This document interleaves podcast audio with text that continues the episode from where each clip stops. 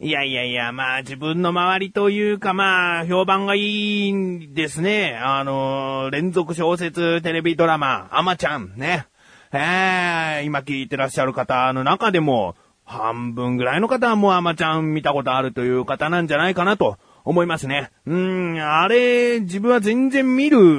まあ、時間がなかったんですよ。えー、連続テレビドラマ小説というシリーズを今まで何にも見たことがなかったし、その朝の時間で15分だけでしょあなんかね、ドラマを15分区切りで見るっていうのもなーとかね、なんかそういう抵抗もあって、全然こう、あ人気があるんだ、だけど、えー、そんなに気にしていなかったんですね。えー、だけど、まあ、これから、えー、このタイトルコルコに話す話をきっかけに、アマちゃんの総集編をですね、えー、今までの全部流しているということを深夜やっていたので、それを見たんですけれども、まあ、面白いというのが分かりましたよ。うん。あのー、なんかね、みんなが面白いって言ってるから面白いのかとかそういうことではなくですね、単純に自分がこう、初めて何も情報なく見ても面白いと言えるドラマでしたね。うん。でね、まあ、大体のストーリーっていうのがこ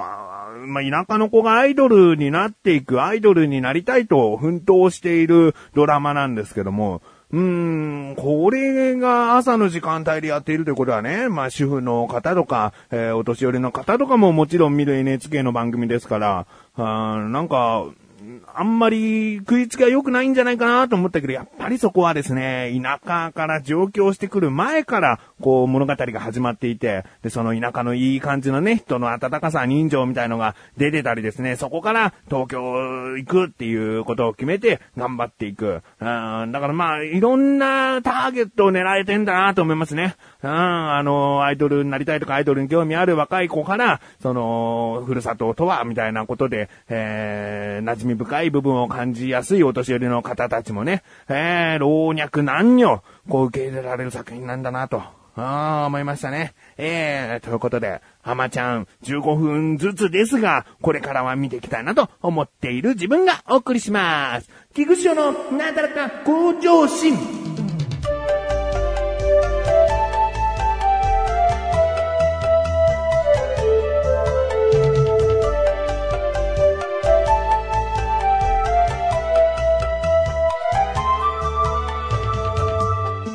あのね、今収録している時点では神さんと息子がまだ帰ってきていないんです。ね、3週間大阪に行っているということでまだ帰ってきていないんですけれども、もうね、寂しさマックスの時のはずなんだけど、うー、大変だった。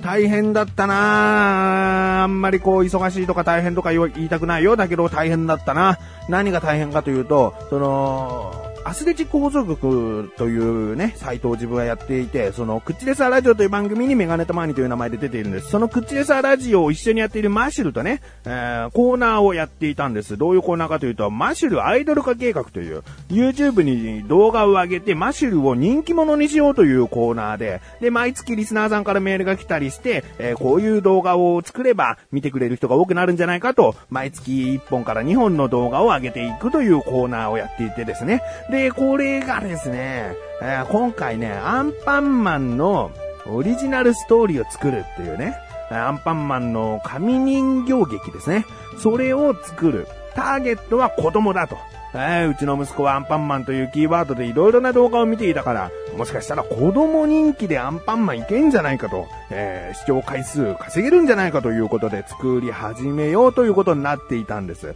で、あ、そうですね。も、もそもそも脚本というか、そのオリジナルストーリーの内容を考えていましたからね。えー、それはそうですね。一週間ぐらい、えー、初めのうちはなんとなく考えてって、もうそろそろちゃんとしなきゃいけないぞと思ったら、ネタが浮かんでですね。えー、なんとかこう、脚本はスムーズにできたんですけれども、問題は紙人形ですね。アンパンマンの紙人形って聞くと、比較的簡単なイメージ。あ例えばドラゴンボールとかエヴァンゲリオンとかもう複雑でしょ？自分でいかにデフォルメしなきゃいけないかというところでつまずくと思うんですけれども、アンパンマンだったら結構そのままちゃんと作っても、作りが簡単だから、えー、丸く切って赤い、えー、丸を真ん中に鼻で置いて、オレンジのほっぺを二つ横に置いて、えー、黒いお目目みたいな。もう単純な作りだし、バイキンマンもちょっと複雑だけども、体はもう真っ黒ですから、え洋服を着ていないですからね。まあ着ているのかな？設定上は知らないよ。えー洋服を着ていないですから、あだからまあ簡単にというかスムーズにできたんですね。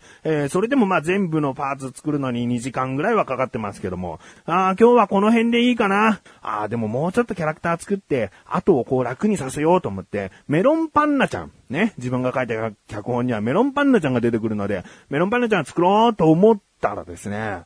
まあ、メロンパンナちゃん知ってる人はわかるでしょうね。えー、とってもとっても複雑なんですよ。ああメロンパンだから顔に網目があるね、とかね、そんな単純なところじゃない。一番見てほしいのはね、目ね、目。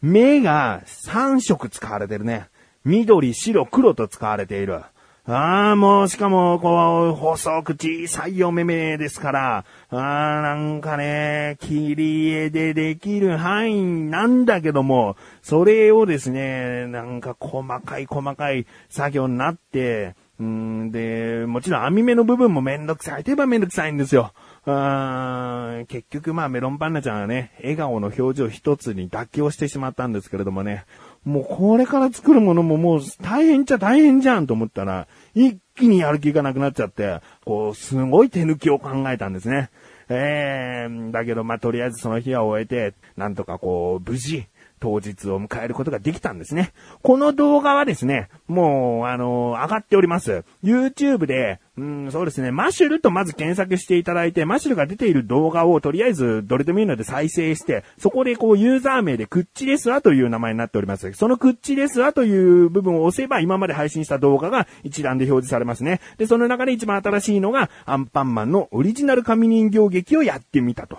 いう動画がありますので、ぜひですね、内容とかこう、クオリティ、えーその全体的なクオリティは抜きにして、ああ、人形頑張ったんだね、ぐらいのつもりで見ていただけたら嬉しいなと思います。でもまあ、あくまでもターゲットは子供です。この作業ができたのは、すべて深夜やっていたアマちゃんのおかげでございます。ありがとうございます。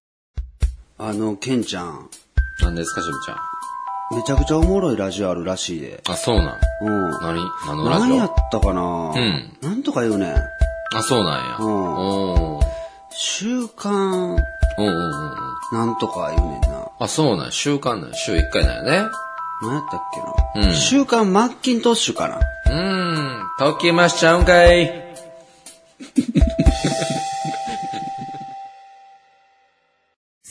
コーナーに参ります。自力80%。このコーナーは日常にある様々な疑問や質問に対して自分で調べ自分で解決していくコーナーでもあり、リスナーの方からのご相談やお悩み解決していくというコーナーです。今回、メールが届いております。ありがとうございます。なだらかネーム、水出しコーヒーさん。うん、ありがとうございます。本文、水出しコーヒーです。ありがとうございます。スターバックス、タリーズコーヒー、ドトール、コメダコーヒーなど、あちこちにできてもう当たり前になりましたね。ああえー私は社会人になった頃、営業職だったので、よく当時の上司に連れられて喫茶店で時間調整という名の休憩をしてました。しかし、スタバなどはあまり利用したことがなく、敷居が高い場所となっております。今回翔さんに教えてほしいのはスタバでの注文です。旗から見ればどうやら席に座ってオーダーを待つ形式ではないのはわかります。スマートに注文するために流れを教えてください。ベタですが、ああいうところの飲み物で一息つきながらおしゃれに MacBook Pro を開いてみたいものです。笑い。よろしくお願いします。ということですね。メール、ありがとうございます。まあ、確かにね、スターバックスとか、こう、できた頃は、なんか行きづらいですよね。女性客とかが多かったりとかね。えー、ちょっとこう、都会に住んでいる人間じゃないと、なんか入りづらいという感じはありましたね。うん。だけどもう、どうですかね、スターバックス結構、日本上陸して何年も経ちましたし、自分は比較的もう一人でも入れるようにはなりました。うん。だからといってですね、今回のこの、まあ、じゃあまず疑問、えー質問ですね。質問がですね、スターバックスでスマートに注文するための流れを教えてですね。えー、これをお答えしたいと思いますけれども、あの、自分はね、スターバックスに行ったらもうほとんどこれしか頼まないという感じなんですよ。あーだから一人で行くと言ってももうこれ飲みたいからっていう感じでメニューで悩むということがもうほとんどないんですね。で、何を頼むかというともうフラペチーノシリーズなんです。もうなんたらフラペチーノってついてたら、あの、氷とそのドリンクをミキサーにかけて、で、まあ、スムージーというかね、えー、まあ、アイス、飲むアイスみたいな感じになるものが、えースターバックスで言うとフラペチーノというものでございます。もうね、スターバックスで普通のコーヒーとか、えーエスプレッソの入ったコーヒーとかですね、飲まないんですよね、ほとんどね。えーだからもう、なんとかフラペチーノがついてればいいやと。あ、こんなフラペチーノは飲んだことがないと思うとね、もうその、なんたらバニラフラペチーノくださいとかね、えー言うんですよね。えーなので、まあ、スムーズにという部分で、まずメニューで悩むということがありましたら、事前にこうネットでね、どういったメニューがあるのかはちょっとお調べになっていただいて。で、いざこう、まあ、飲みたいものを言いますね。言った後に困るのがサイズですね。えー、このサイズ、ショート、トール、グランテ、ベンティというものがありましてですね、えー、今小さい順番から言ったんですけれども、基本的にトールでいいんじゃないかなと。えー、自分はフラペチーノを頼んだ時も絶対トールなので、えー、なんとかフラペチーノトールサイズでって言うと、もう何も質問していきませんね。以上ですか？みたいなぐらいで、えー、もうこれを言っておけば大丈夫です。で、通るというのが 350ml。まあ、大体缶のジュース一つぐらいの量ですね。もうこれで十分なんですよね、自分はね。もしこれで満足いかなければグランデ、えー一番大きいベンティというね、ベンティは 590ml ありますね。えーそういったサイズがあります。うん。で、フラペチーノは確かね、ショートとかなかったりするんですね。だから飲み物によってサイズがなかったりするというのは、一回こう、恥をかくか、ちゃんと見るかをして、一回、こう、経験すればもうわかるんじゃないかなと思います。うん。まあ、とりあえず飲みたいものとサイズを言った後にお金を払います。お金を払ったら大体その場で飲み物を手渡ししてくれるんじゃないかなと、普通のファーストフード店だと思ってしまいます。でも違いますね。スターバックスコーヒーは何かわからないけれども、受け取り口というのが必ず設けられています。ね、スターバックスに入ったら、まず自分が確認するのは受け取り口はどこなんだという部分をですね、もう一瞬で探しますね。大体レジの端っこにあるんですけれども、まあレジが縦長だったら、えー店の奥になりますし、えー店の奥かなと思いきや、店の一番手前側にあったりもするので、えーこれはですね、もう、あ、ここで人が待っている、ここで受け取るんだなということをですね、瞬時に判断して、えお金を払った後、受け取り口の方へ行きましょうね。えーで、その後ですね、受け取ったらね、何々フラペチーノのお客様、つって受け取った後に、じゃあもう帰るのかと言ったらそうではなくですね、えーお店によるのか自分の記憶が不確かなのか、なんですけれども、フラペチーノって、えーストローの下がスプーンになっているもので、まあ、飲んだり食べたりするんですけれども、フラペチーノを受け取った時に、それを渡してくれない時がある。え、ストローはくれないんですかっていうのはもう NG ですね。もうめんどくさいかもしれないんですけれども、えーコンディメントバーというのがですね、受け取り口の、まあ、多分近くにあります。えーそこにはですね、まあ、コーヒーの場合とかでこうかき回す棒とかですね、砂糖、ミルク、えーシロップとか、あと、こう、なんたらパウダーとかね、シナモンパウダーとかあるかな。えーなんかこう、風味を変えたいような調味料が置いてあります。自分の好きなようにこう、カスタマイズ、その場でね、ちゃちゃっと、えーかけるなり、えーなんなりをしてですね、えーお好みの味にするということになってますね。そこに行ったらお持ち帰りの人はお持ち帰っていいですし、えーお盆で持ってきたのであれば、席を探して座ると。いうことですね。これがスターバックスの流れじゃないかなと思います。なので、水出しコーヒーさん、ぜひ、えー、これ何かしらの参考にしていただいて、えー、MacBook Pro を持ってですね、行ってみてください。えー、メールありがとうございます。こういった感じで日常にある様々な疑問や質問の方をお待ちしております。投稿よりなだらかご助手を選択してどしどしとご投稿ください。以上、自力80%でした。エン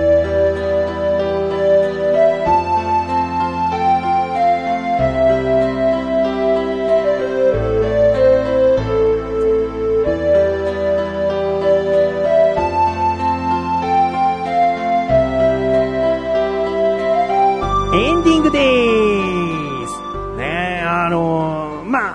んまりね、昔から聞いていない方は、なんでこの番組早口なのと思う方がもしいたらですね、まあ、久しぶりに言うので、あの、聞いてくださいね。えー早口になる理由はですね、収録時間をなるべく無駄に使わないためなんです。早口にならなきゃいけないぐらい時間がないなとかね、そういう風に焦ったりするとですね、何でもかんでも早くなってしまうわけですね。えーじゃあこういう話をなしにすれば、えーコーナーの終わりのフレーズをゆっくり言えるんじゃないかなとかね、まあいろいろあるかと思うんですけれども、ここもね、しっかりと喋っていきたいなと、えーエンディングもしっかり喋っていきたいと、えーエンディングでーすって言ってね、えーではまた次回っていうのもね、なんか寂しいもんがありますので、えーこういう風にね、ちょっとだけエンディングにお付き合いいただいてから、さようならということになっております。うん。ということで、じゃあ終わっていきますね。なだらか今年は毎週水曜日越しで、それではまた次回、お会いいた菊池翔でした。メガネとマリでもあるよ。お疲れ様です。